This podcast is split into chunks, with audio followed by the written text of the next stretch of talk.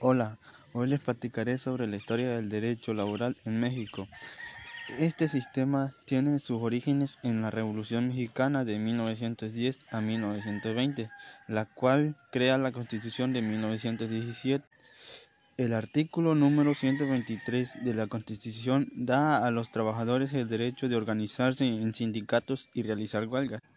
Este mismo artículo le dio protección a las mujeres y a los niños, establece una jornada de ocho horas de trabajo al día y el derecho a su salario digno.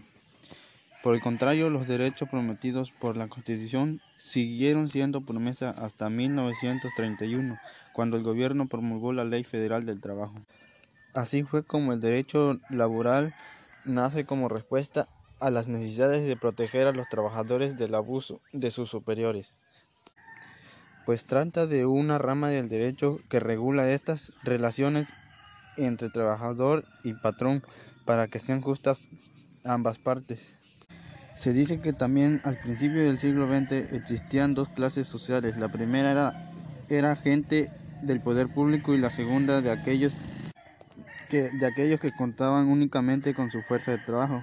Esta segunda servía como trabajadores domésticos en donde se les ocupaba desde quehaceres del lugar hasta labores agrícolas.